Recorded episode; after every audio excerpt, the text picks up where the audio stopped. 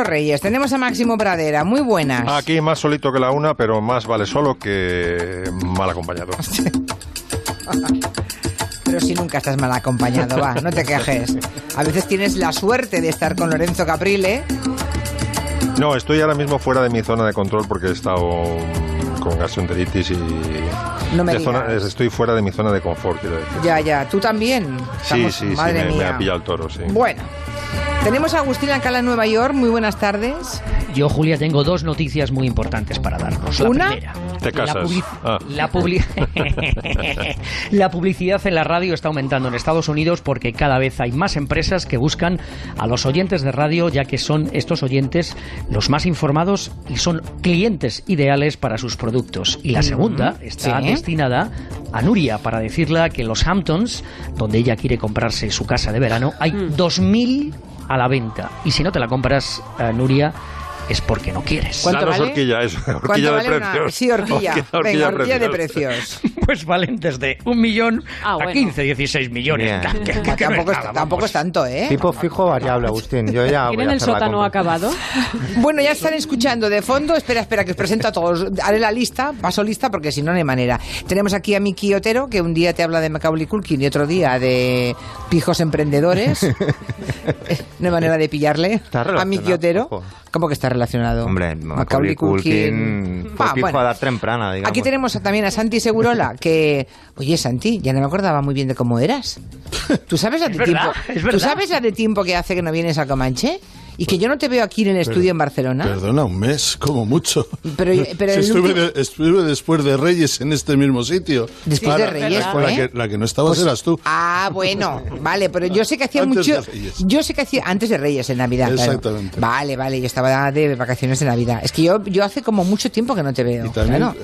eh, y vengo con cuidado porque me estoy aquí, en, estoy en la esquina tapándome de un cañón de aire. Ah, no, no. que eh, ahora cañón mismo, mortal lo nada, nada, llaman, no, no. Ahora mismo te quitamos el Tengo cañón de bufanda, sí, eh, porque lo va, lo va a agradecer Nuria Torreblanca, muy buenas. Muy buenas, yo encantada. Sí, está encantada porque Nuria es de, de naturaleza fría. Sí, muy. Miedo- Sí, es muy fría. Tiene, fe- Para lo que es el aire, sí. Para Para, otras sí. cosas te aseguro que no. Vale. No, no se comenta eso. Bueno, y son las, las cinco y cuarto nada más. Ay, buena hora. Ya puede empezar el sálvame naranja. Oye, por El cierto, guita- tengo, tengo ganas de que tenía ganas de que viniese Santi Segurola, porque como digo tantos comentarios sobre el tema del bar, digo a ver si ahora que ya han pasado unas cuantas Fechas. jornadas de liga, ya tenemos una experiencia, unos meses, ¿qué opinará? ¿Cómo va esto del bar? Que ya que ya está aquí. Estás hablando con un semicrítico del bar. es Sí, sí, por eso no digo, te- por eso digo.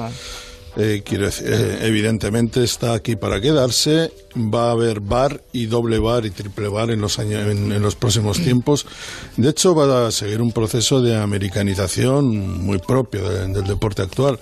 Fíjate, la- el sábado pasado, el domingo pasado se jugaron las semifinales de la NFL para jugar este, este domingo en el siguiente la, la famosa Super Bowl. Bueno, el partido creo que fue eh, Kansas City Chiefs con- contra Pra- los Patriots de Sí. New No, no, no, England. eh, no. Sí, sí, sí, hazme caso. Ay, ay, Que habla, Kansas- habla de eso, habla de eso, habla de eso y yo te voy a poner otro ejemplo. Kansas Sí, sí. City Chiefs contra Los Ángeles, contra New England Patriots. Los últimos ocho minutos del partido duraron 59 minutos en tiempo real. Guau. Entre eh, paradas, revisiones, no sé qué, no sé cuánto. Es decir, y claro, todo eso con una cantidad de anuncios impresionante, ¿no? Eso para la televisión. Ahora, en el fútbol español eso no ha, no ha pasado. Lo que sí está pasando es que lo que parecía un sistema máximo de justicia se está convirtiendo en una segunda derivada del problema arbitral también. Antes se discutía el árbitro y ahora se discute a ese ente eh, que es el bar, donde también hay unos árbitros metidos en un cuarto y tal. Eh, la sensación que tengo es que está para quedarse y que hay cosas que están muy bien del bar. Pero hay algo que a mí me disgusta, es que el fútbol ha perdido, está empezando a perder naturalidad en nombre de la tecnología. Es decir, cuando un jugador marca un gol y te puedes tirar tres minutos revisando una jugada y el jugador que ha cantado el gol ya no sabe si lo va a cantar otra vez, si lo va a tener que cantar bajito y el público esperando. Es decir, eso es algo que eh, ponme entre los de la vieja guardia, ¿no? Pero yo creo que el fútbol que eh, siempre ha vivido del error, del error de los jugadores, la mayor parte de los goles vienen porque siempre hay un error del contrario. a pesar de que alguien lo haga muy bien, tiene que hacerlo muy bien y que alguien no lo haga tan bien. En el... Eso también iba con los árbitros. Y ahora mismo me da la sensación que tanta tecnología nos está llevando a un fútbol diferente. Evidentemente no, va a volver, no, van a volver los, los, viejos tiempos, pero lo que sí sé es que van a seguir los debates, que todo se va a alargar más, que se va a perder fluide, que se va a perder naturalidad, que nadie va a estar contento al final. Ya hay muchos entrenadores a los que, eh, que ponen eh, en duda algunas cuestiones del VAR y evidentemente está para quedarse. También es cierto que tienen más eh, gente a favor que en contra, pero ya empieza a ver las polémicas que había hace... Con los árbitros, ahora con, el VAR ahora es con el bar. A lo mejor porque somos así de, de, polemizar. Y luego, eso, y luego, la tele, y luego, y luego es, hay algo, esos goles interruptos, ya. donde el que, el que marca no sabe cómo no va, sabe cómo, cómo va la ya, cosa. Ya, y todos esos espectadores que están en el campo y que son los que menos... Muchas veces nos preguntamos, ¿por qué va menos gente al fútbol, a los campos de fútbol? Pues igual porque ya es que son forman parte de una coreografía en la que no tienen que hacer nada sino esperar en el campo. O sea, se aburren, allí se aburren. Claro. Bueno, no, digamos porque que ya no dejan pitar el himno, además.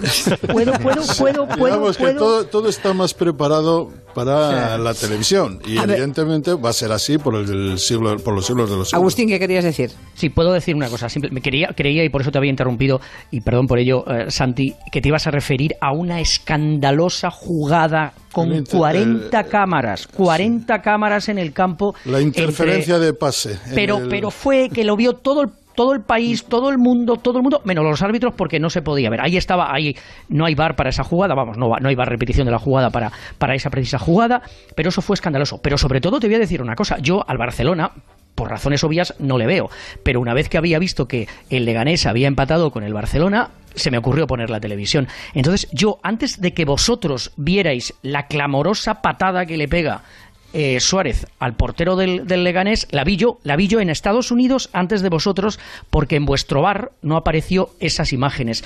Con lo cual estamos entrando en una nebulosa extraña y lo que tú tienes Agustín. Agustín, te voy a decir una cosa. Para no ver al Barcelona, parece que solo lo pones cuando hay una, una jugada que no, cuestiona no, el juego del Barcelona. no, no, es que solamente lo veo Hombre, cuando, claro. que- cuando sufren. Cuando Lo que, sufren. Y luego- corresponde, lo que corresponde a un hooligan, claro. O sea, No, cuando no, no, sufren, no. es que- Quiero decir, cuando, cuando ju- los- la última década, cuando hemos jugado contra el Madrid, mucho no hemos sufrido tampoco, Agustín. No, y ahí Agustín sí que los has visto. ahora mismo Oye, Mucho que te tapas los ojos. Bueno, bueno, Hipster de la avancemos. Barceloneta. Avanzons, avanzons. Avancemos, que ha encontrado una percha, la percha de la Internacional Ultra, que está organizándose, ¿verdad? Los chicos de Bannon les Yo llaman. Organizándose ya, sí, en la Unión Europea, ¿verdad? Con el respaldo de Estados Unidos, de ese señor misterioso que se llama Bannon. A caballo. Eh, Vamos sí. al monte. Pues eso, al monte, sí, sí. Ah, pues tenemos en Italia, tenemos a Albini, tenemos a, a Orban, eh, están en Polonia, en Austria y en España ya no somos distintos, ¿eh? Que También están entre nosotros. sí, sí. El caso es que todo esto ha inspirado a Máximo Pradera, que dice, quiero hacer un repaso a músicos muy de derechas. Sí, porque parece que la música siempre tiene que ser subversiva, siempre que ha estado como, siempre ha sido una herramienta, herramienta de lucha de la izquierda, de reivindicación de los eh, derechos civiles, y bueno, normalmente es así, ¿no? normalmente los músicos su- suelen más tirar hacia la izquierda que en general los artistas, pero bueno, los músicos más. Pero eh, de repente te encuentras músicos, voy a ir de lo más obvio a, a- lo más raro, ¿no? Músicos que dices, joder, este no me esperaba que fuera facha. Eh, para que, bueno, para reírnos un poco, por ejemplo, bueno, hay que empezar con Bertín, con Bertín Osborne, que ha sido de derechas toda su vida. Ahora más, hasta el punto de que en, en cachitos de televisión española le, le apodaban la Vox. ¿Por qué, ¿Por qué le apodaban la Vox? Bueno, pues porque va diciendo cosas como estas. Dice, igual que los que digo que los independentistas son gente normal, muchas gracias Bertín, la gente de Vox también. Lo que han hecho es un discurso con el que ha conectado mucha gente aburrida con lo que tenemos en este país. ¿Son de derechas? Claro. ¿Pero por qué? Eh, ¿Por qué no? Si es legal, dice Bertín. Igual que los otros son de extrema izquierda, ¿no?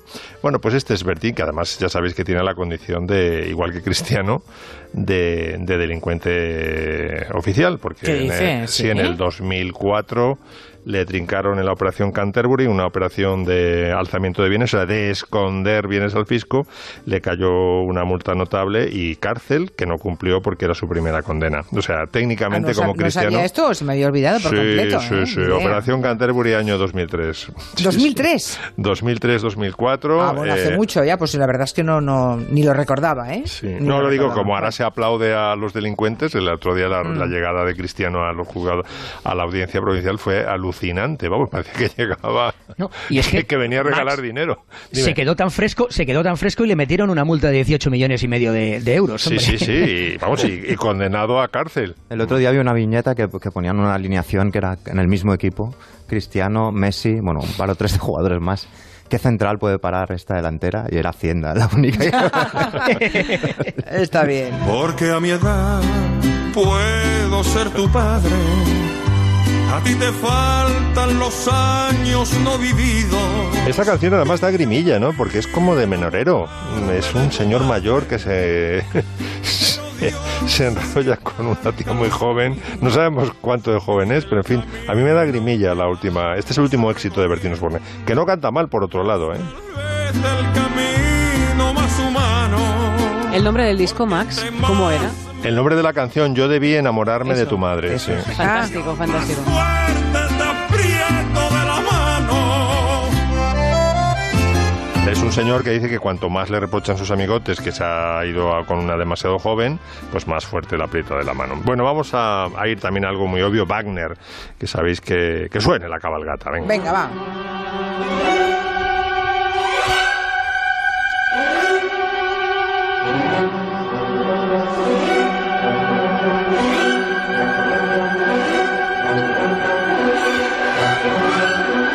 Tan, tan racista, tan antisemita que Woody Allen hizo el famoso chiste de cada vez que oigo a Wagner me entran ganas de invadir Polonia.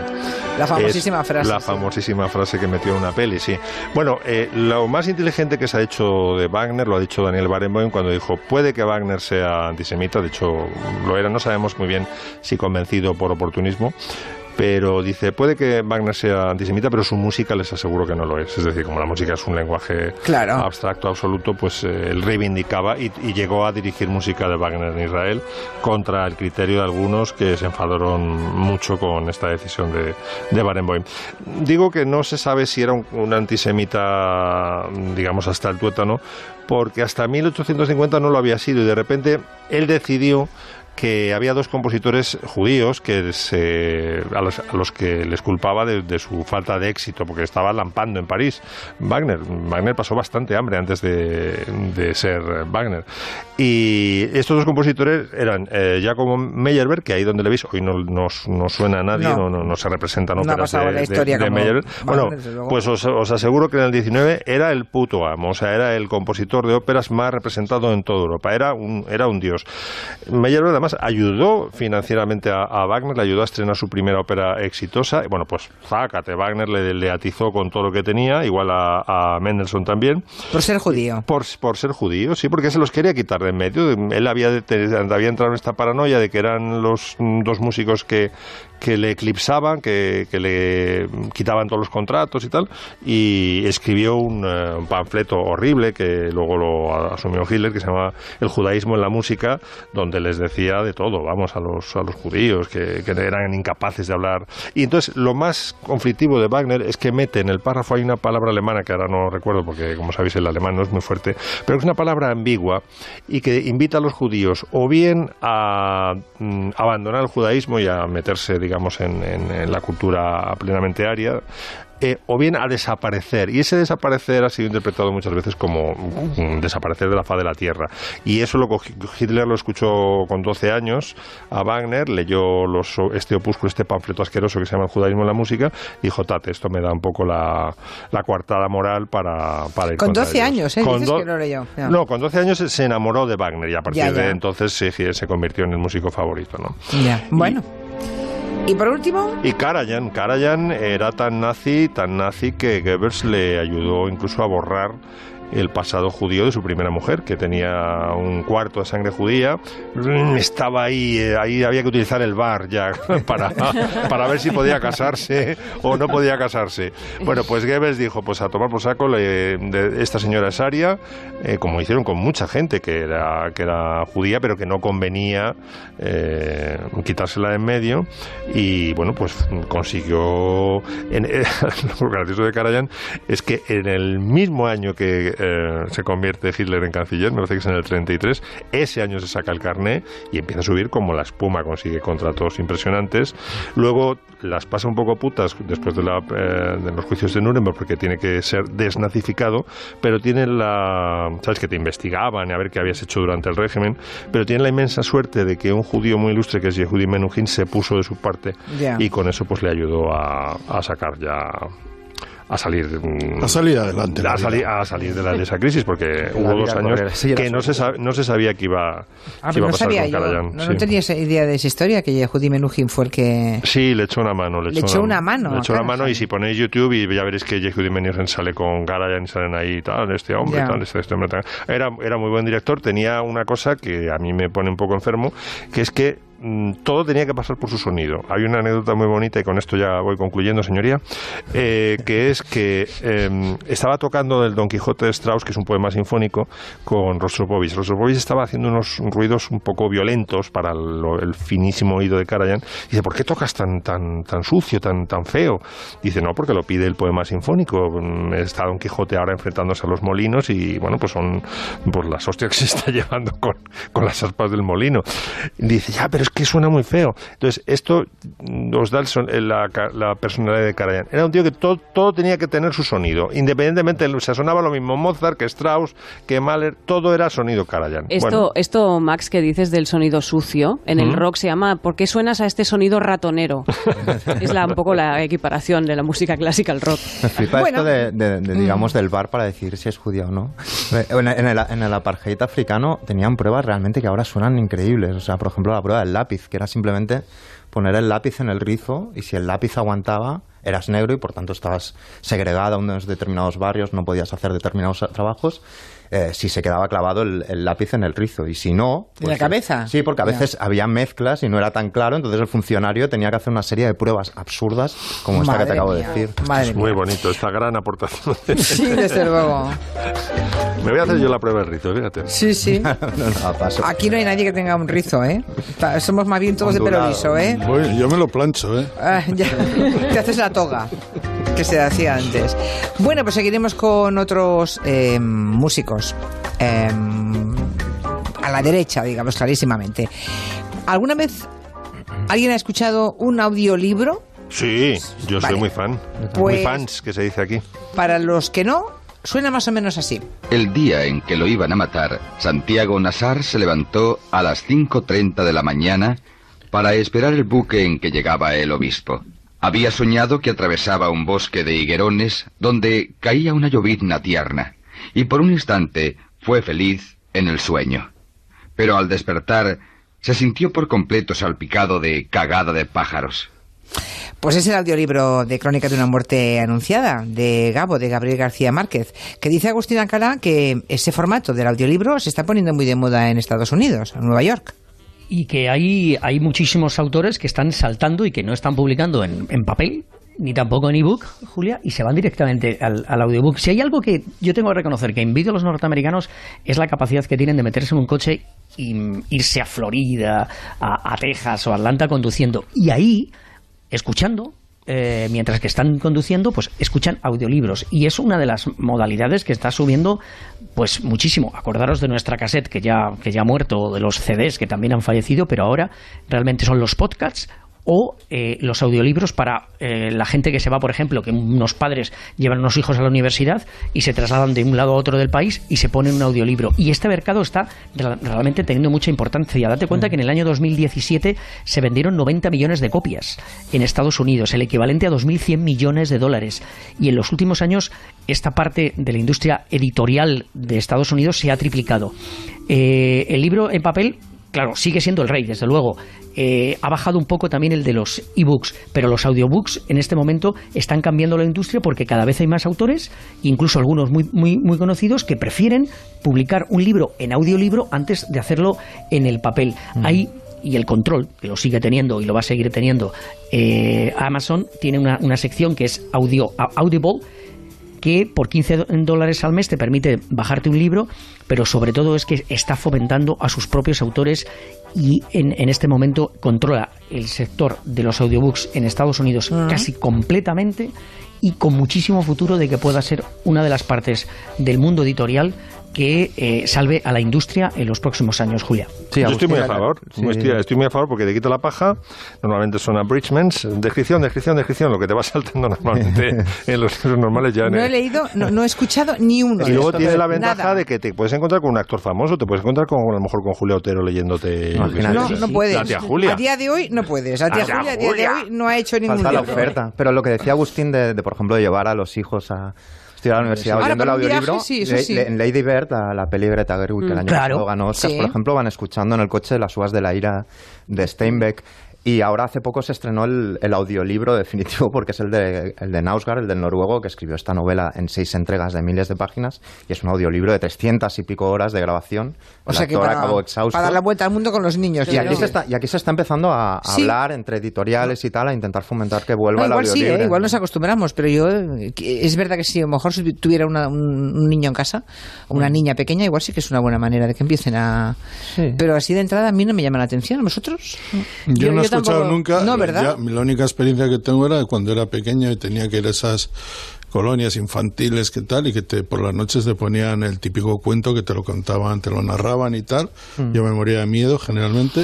y, eh, pero es una experiencia totalmente Sí. diferente a la lectura. es Habrá otra que cosa. probarlo, Sí, es distinto. Y, y además, Julia, hay, hay, hay expertos, hay psicólogos y hay expertos que dicen que el hecho de escuchar los libros no, no rebaja la- el nivel de atención de las personas, porque siempre, claro, ya sabes, tú puedes volver a, a- a- a- a leer una página en el libro y muchas veces en los ebooks lo que te sucede es que no te acuerdas ni, ni incluso ni del título. Bueno, el ebook te permite volver otra vez hacia atrás y eh, el, el nivel de atención no baja por escucharlo durante, durante la, cuando vas conduciendo, vamos. Dice un oyente, Juan, que tiene un amigo agricultor que él se pone siempre audiolibros mientras está horas en el tractor. No, bueno, Claro. seguro que hay trabajos para los que resulta muy, Ah, muy útil. claro. Y luego José María dice que eso es un postureo.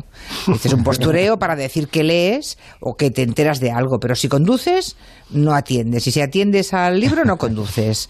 Postureo. Bueno, ahí lo dejamos. un alto ejecutivo escuchando American Psycho, por ejemplo, y me, me parece muy bien. A la vuelta nos va a contar mm, Miki Otero lo de mm, elegir tu propia aventura. ¿No? Vale. Sí, sí, si quieres, sí, si no Sí, pasamos sí. a otra cosa. No, no, quiero, quiero, quiero, quiero, quiero. De 3 a 7 en Onda Cero. Con Julia Otero. Quiero, te querré, te quise siempre, desde antes de saber que te quería. Te dejo este mensaje simplemente para repetirte algo que yo sé que vos sabías. Lucía, ¿qué tal las fiestas? Las he aprovechado tanto que he engordado dos kilos y medio. Pues estás estupenda. Gracias al Pack Express de Naturhaus, con el que he perdido dos kilos en dos días. Yo también quiero hacerlo. Pues busca tu centro Naturhaus más cercano en naturhaus.es o llamando al 902 15 14 14. Lo que acabas de escuchar es un recuerdo, un gran recuerdo, porque cuando algo te llega muy dentro no se olvida fácilmente. Con grandes viajes de viajes el corte inglés, descubre increíbles experiencias por África, Asia, América. Reserva hasta el 18 de febrero con hasta 300 euros de ahorro, hasta un 12% de descuento y pago en 6 meses. Y en viajes de novios tendrás hasta 200 euros en tarjeta regalo de viajes el corte inglés. Viajes el corte inglés, grandes viajes, grandes recuerdos. Millonario en un visto y no visto. Millonario en menos que canta un gallo. En un soplo. Millonario a toda pastilla. Millonario en un suspiro. En un periquete. Millonario echando virutas. Millonario en un pispás. Rasca Mega Millonario de la 11. El primer rasca con el que puedes ganar hasta un millón de euros al instante. Hay más de 88 millones de euros en premios. Rasca Mega Millonario de la 11. Hazte millonario mega rápido. Este enero vuelve stock fuera al Leroy Merlin. Disfruta hasta el 28 de enero de las ofertas irrepetibles en productos de todas nuestras secciones. Con los precios de stock fuera del Leroy Merlin, la cuesta de enero cuesta menos. Leroy Merlin, da vida a tus ideas. Onda Cero. La mejor opción para sus vacaciones es San Pedro del Pinatar, un paraíso salado donde pasear por sus playas de aguas cristalinas, relajarse en sus lodos curativos, divertirse con su oferta deportiva, cultural y de ocio, acercarse a su gastronomía y descubrir el sabor del salazón y el pescado del Mar Menor. San Pedro del Pinatar, disfrútalo en familia. El Teatro de la Zarzuela recupera El sueño de una noche de verano de Joaquín Gastambide. Una ópera cómica, inteligente y disparatada, ambientada en la Roma de la Dolce Vita y que tras 166 años sin subir a escena, volverá a provocar tantas risas como pasiones. Del 25 de enero al 10 de febrero en el Teatro de la Zarzuela, Ministerio de Cultura y Deporte, Gobierno de España. Chicos, ¿dónde estabais ayer que nos vimos? Uf, pues decidimos ir a Bingo Roma. Y con la tontería de que tienen cenas, carta de cócteles y tal, al final nos quedamos hasta el cierre. Ah, que también se puede comer allí. Sí, claro. De hecho, te invitan todos los días a comer hasta las 3 de la tarde. Y un montón de promociones del estilo. ¿Qué dices? Pues llevadme este fin de que quiero verlo. Bingo Roma, Plaza Manuel Becerra 12. Practica juego responsable. Hola, soy Concha Velasco. Quiero recordarles que llamar a Duchamanía y cambiar la bañera por un plato de ducha en un día desde solo 990 euros solo tiene ventajas. Quiero recordarles también que con Duchamanía pueden reformar su baño completo desde 4.990 euros. Se lo dejan listo en una semana y además tienen una financiación estupenda. Háganme caso y confíen en Duchamanía. Paseo del Molino 6, 91 468 4907 o duchamanía.es. ¿Pensando en una escapada? ¿Planificando tus próximas vacaciones? Ven a Cullera, las mejores playas de Valencia. Infórmate en visit-cullera.com. Cullera enamora. Los Nogales cuenta con cuatro centros de día en Madrid. En todos ellos encontrará los mejores cuidados médico-asistenciales y un amplio abanico de actividades y programas de rehabilitación. Transporte adaptado, porque un envejecimiento activo es la mejor fórmula 91 331 3101. Los Nogales, cuidamos del mayor, cuidamos de la familia. Media vuelta de Rooftop, Restaurant Music and Experience, un ático restaurante de estilo neoyorquino donde cenar y beber cerveza craft by Ambar. Disfruta de tus copas y cócteles mientras bailas o te relajas en el sofá club hasta la madrugada. Parking gratuito, media vuelta de Rooftop, frente al Gran Plaza 2, Maja la Onda. Reservas en mediavuelta.es, media vuelta de Rooftop. Ven a sentir una experiencia única. Mercaoficina.es. Muebles de oficina de segunda mano sin moverse de casa. Mercaoficina.es. Mallorca inspira magníficos pueblos de interior donde perderse. Mallorca inspira historia y patrimonio por descubrir. Mallorca inspira rica gastronomía para disfrutar. Mallorca inspira. Consell de Mallorca.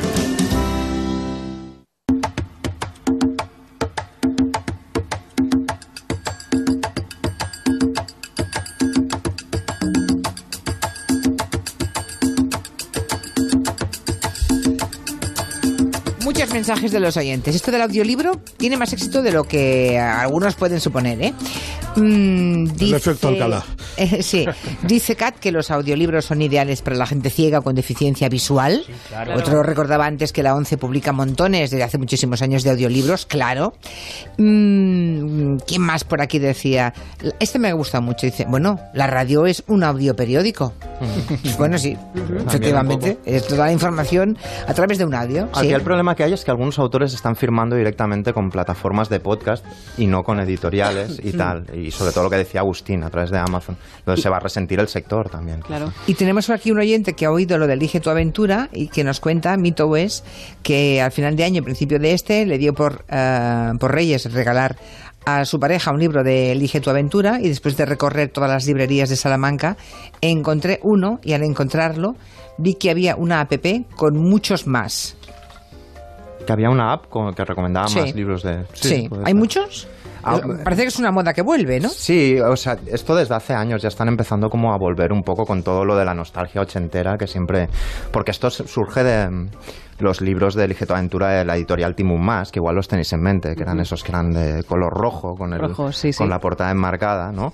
Y que, y que iban normalmente historias así como muy de evasión, en plan, yo qué sé, eres un ninja y tienes que hacer tal cosa, eres un arqueólogo y tienes que ir al desierto y descubrir tal otra. Y, y eran esto, por eso te decías que si queríamos pasábamos del tema, porque eran estos que cada ciertas páginas te decían, si quieres robarle las joyas a la condesa, pasa a la página 8. Si prefieres pasar de largo y tal, pasa a la página 24. Ah, pues ¿no? te he pillado. La broma no la he pillado. era un no. guiño muy... Era un- Estoy yo. Estoy despesado yo hoy, veo. Pero, pero realmente tenía mucho éxito y lo tuvieron sobre todo hasta la entrada. Yo creo que uno de los factores fue la entrada del videojuego, del mundo del videojuego, que realmente esta cosa interactiva, en realidad es una lectura interactiva, pues dejó de tener un poco de sentido. Pero yo creo que te educaba un poco en el azar, en la sorpresa, en la decepción que puedes sentir y en, las, en cómo a veces pequeñas decisiones que tomamos en nuestra vida nos convierten en una persona o en otra. Es decir, eh, y cambian. eh, es lo que sí. decía Heráclito, ¿no? De carácter es destino, pues, pues, pues eso, ¿no? Eh, y entonces lo que está pasando es que, al margen de estas reediciones y demás, es el fenómeno con eh, de lo mismo pero en la ficción televisiva es decir una serie que tiene un capítulo donde se emplea esta técnica y la serie es esta.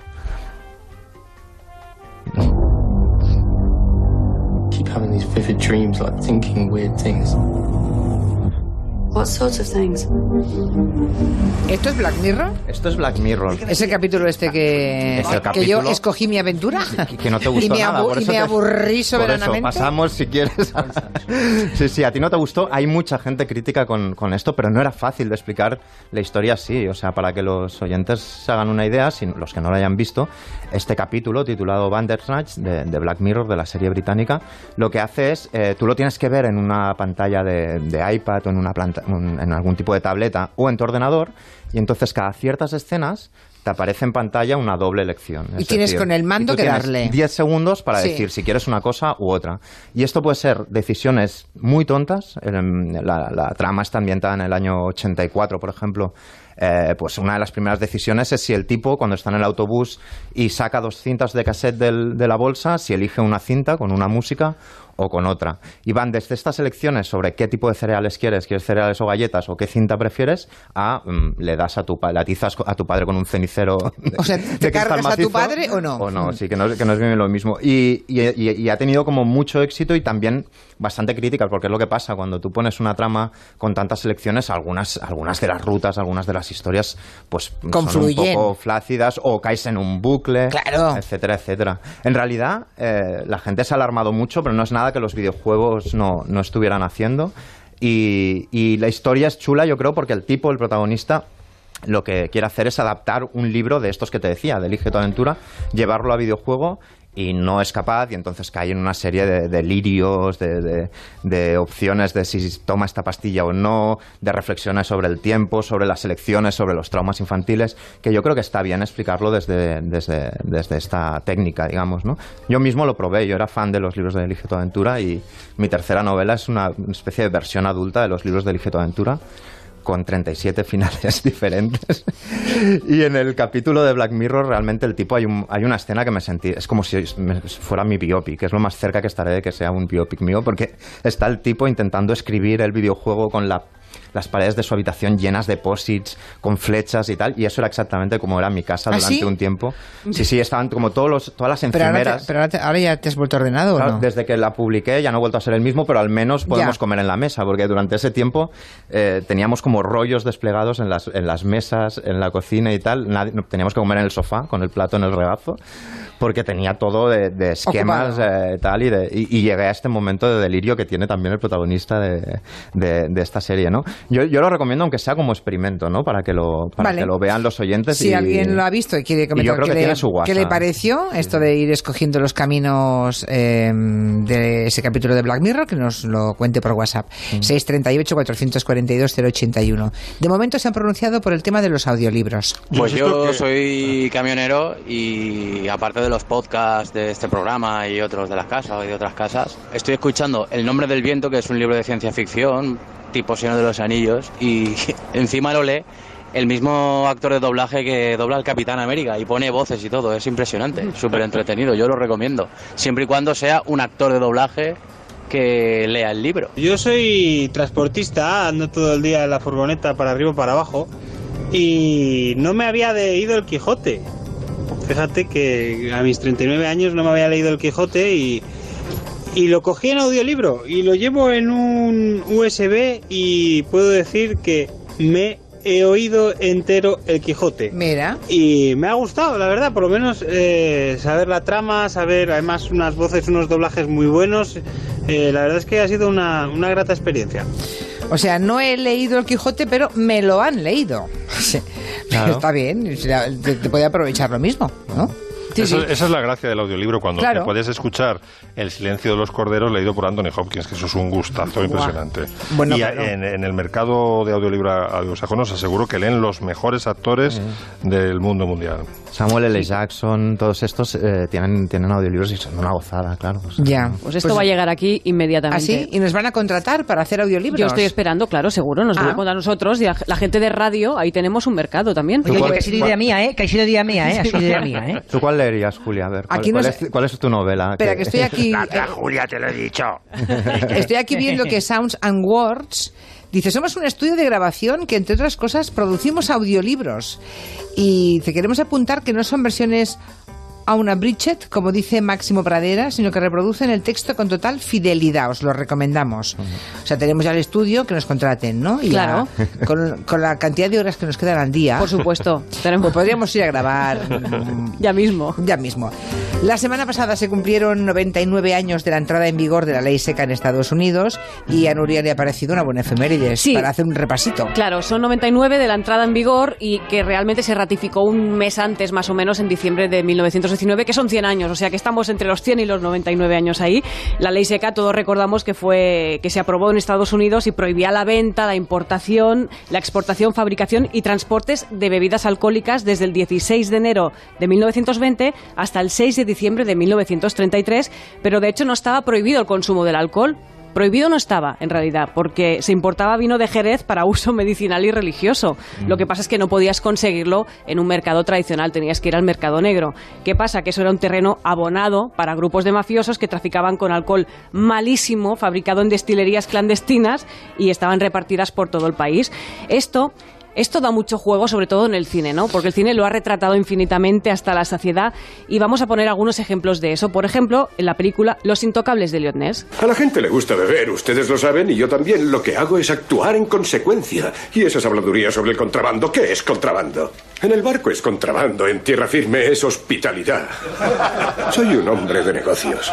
Hablando de buenas voces, ¿eh? la de Ricardo Solans, eh, doblando a Robert De Niro, haciendo de Al Capone en esta escena en la que el periodista entrevistaba a Al Capone y mientras estaba afeitando el barbero, y hay un momento en el que el barbero le corta. Y, y el momento en el que Robert De Niro le mira en plan, porque hay periodistas delante, si no acabas muerto aquí delante, por supuesto. Lleva un batazo en la Eh, cabeza. Exacto, exacto. Ahora vamos con una película que a Max le va a encantar, es Una vez en América.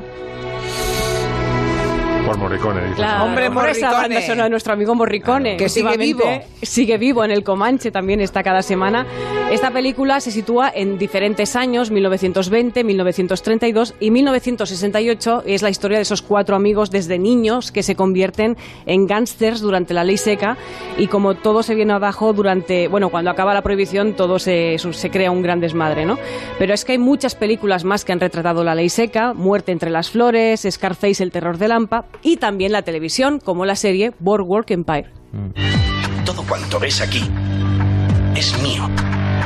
Te tomes un trago, hagas una apuesta o te montes en la puta noria. Si robas a mis hombres, robas a.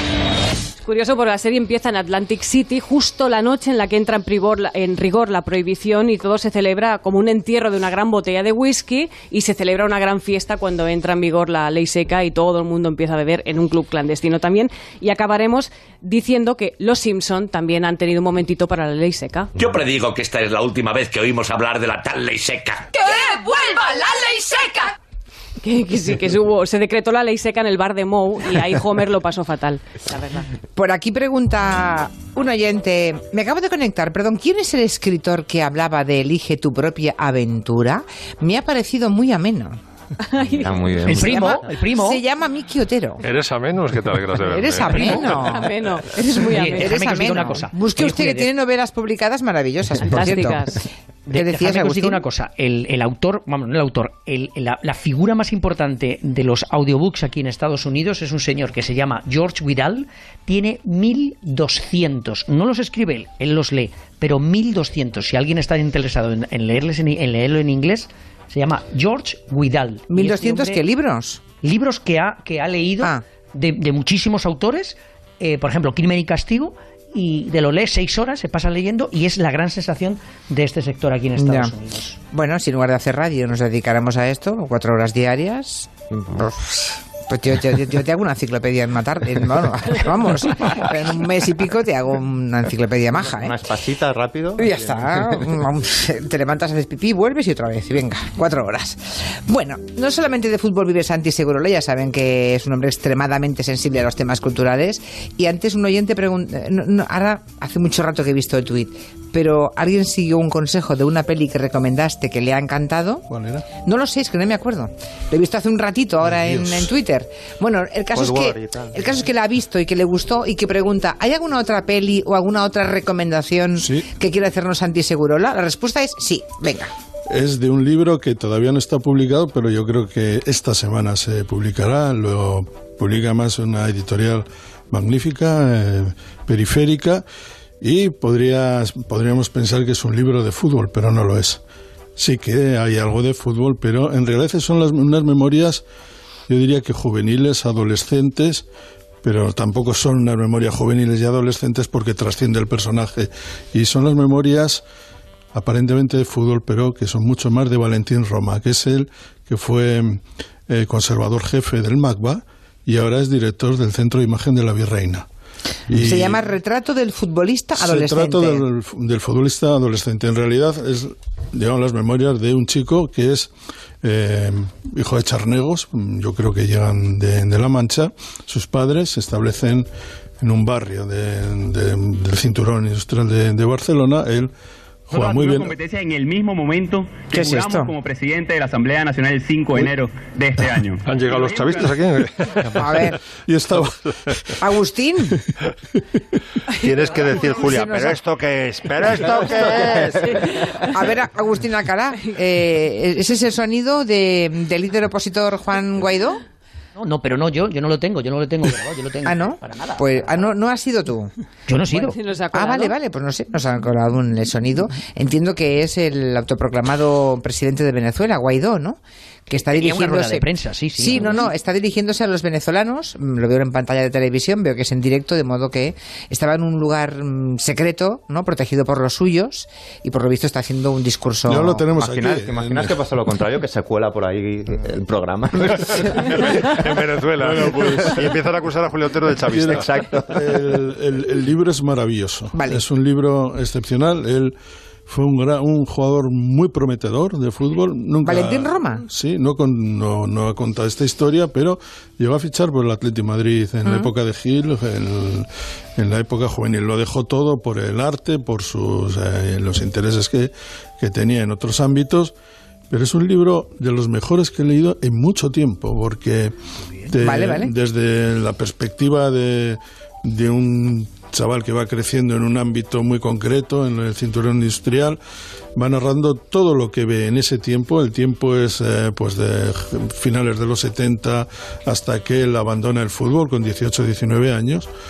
Y a mí me ha impresionado primero la elegancia, después la profundidad, tercero cómo enfoca asuntos y- que, que de verdad para muchos de nosotros, para los de nuestra generación, fueron importantes y yo lo recomiendo extraordinariamente. Se titula Retrato de un futbolista adolescente. Pondremos la portada en el... En Twitter, para que lo vean los oyentes, vale. Muy bien. Ah, también tienes una peli, pero como nos quedan solamente cinco minutos y tenemos que aún que hacer el segundo repaso máximo, escoge dos canciones en vez de tres. Mm, Pues, eh, bueno, eh, artistas más que canciones. Sí, artistas, Porque estamos artistas. hablando un poco de la personalidad, pues Elvis Presley. as a snowflake. O sea, Gran Elvis era de derechas también. Era, sí, a mí no me gusta decir derechas, gente de bien, ¿vale? Gente de bien. Gente de, de orden. Sí, porque es que enseguida los marcas, no, es gente de bien. Los- Normalmente el músico izquierdista es un, un músico drogadicto, alborotador, eh, Lo cuelo. antis- antisistema, lo cuelo. Esto es gente de, gente de bien, gente de orden. Y bueno, pues... Y miembro del FBI, por cierto. Sí, eso voy a ver si lo resumo. Eh, escribió una crónica acojonante Javier del Pino hace unos años eh, narrando la visita de Elvis a la Casa Blanca. Eh, tres días antes de Nochebuena se planta en la Casa Blanca sin, sin ¿Elvis? Elvis, Sí, sí, sin sí. cita previa, año 1970, y le dicen a la garita, ¿pero usted qué hace aquí? Y dice, no, que quiero entregarle esta carta al presidente. Una carta que había escrito en el avión con membrete de la United Airlines, ni siquiera tenía su propio papel, con los renglones torcidos, un lenguaje básico, no sé si con faltas de ortografía. Dice, pero usted aquí, llaman al despacho Val y ahí le dicen, está aquí el, el rey. Dice, ¿qué rey? Y dice, si no esperamos a ningún rey, no, el, el rey del, el- el rey Del rock. y entonces, bueno, hay un conciliábulo ahí de Nixon con sus asesores. Dice, dile que se vaya a un hotel y que espere. Entonces se va a un hotel, a las dos horas le llaman y llega. Elvis Presley con una pisto, con un Col 45 que, que era su regalo a, a Nixon, Nixon. a Nixon y con unas pintas que describe perfectamente eh, la crónica de Javier Pino dice allí entró Elvis con pantalones ajustados de terciopelo morado camisa blanca de seda con cuello de pico inmenso por encima de un chaleco corto que dejaba ver el cinturón con su gigantesca hebilla dorada y una capa las gafas eran de cristal tintado con una montura de plata tan gruesa que cabían las letras EP escritas con brillantes. entonces, entra ahí y entonces su ilusión es que le haga agente de narcóticos, eh, agente encubierto de narcóticos, porque dice que están dando mucha droga en Estados Unidos, que la, la- la juventud se está corrompiendo. Por culpa de los Beatles, dice, Exactamente, o sea. sí. ¿Qué estaba pasando? Que estaban Nixon y, y Elvis de capa, de capa caída, en, eh, Elvis nunca mejor dicho, porque iba Sí, con capa. iba con capa, sí. Eh, y entonces lo que quería era, eh, él tenía la paranoia, igual que Wagner echaba la culpa a Meyerbeer, este estaba obsesionado con los Beatles, con que le habían quitado mercado y que habían... Y eso que no eran judíos. y no eran judíos, sí. Sí. A- a- habían, digamos, eh, corrompido a la juventud, ¿no? Entonces dice, "Dem- hágame usted agente que yo, que yo le voy a entregar, eh, yo, yo, voy a, yo voy a delatar a, a toda la- a todos los camellos, ¿no? Y a todos los, eh, a todos los artistas que fuman. Y entonces eh, Nixon mira a su ayudante y dice, ¿podemos hacer una chapa a este, a este friki? Y el agente dice, sí, sí, claro, y en dos horas tiene la chapa. Y en ese momento, cuando le entrega la chapa, se deshacen lágrimas, le abraza a Nixon y se va contentísimo. Máximo, hay, hay ¿Pero un, que iba- que iba hay un No, no, perdona. Iba drogado. El- el docu- los documentos gráficos de ese momento son impresionantes. Impresionante. Yo recuerdo, esa, las fotos están publicadas en El País. Recuerdo que yo entonces dirigía la sección de cultura.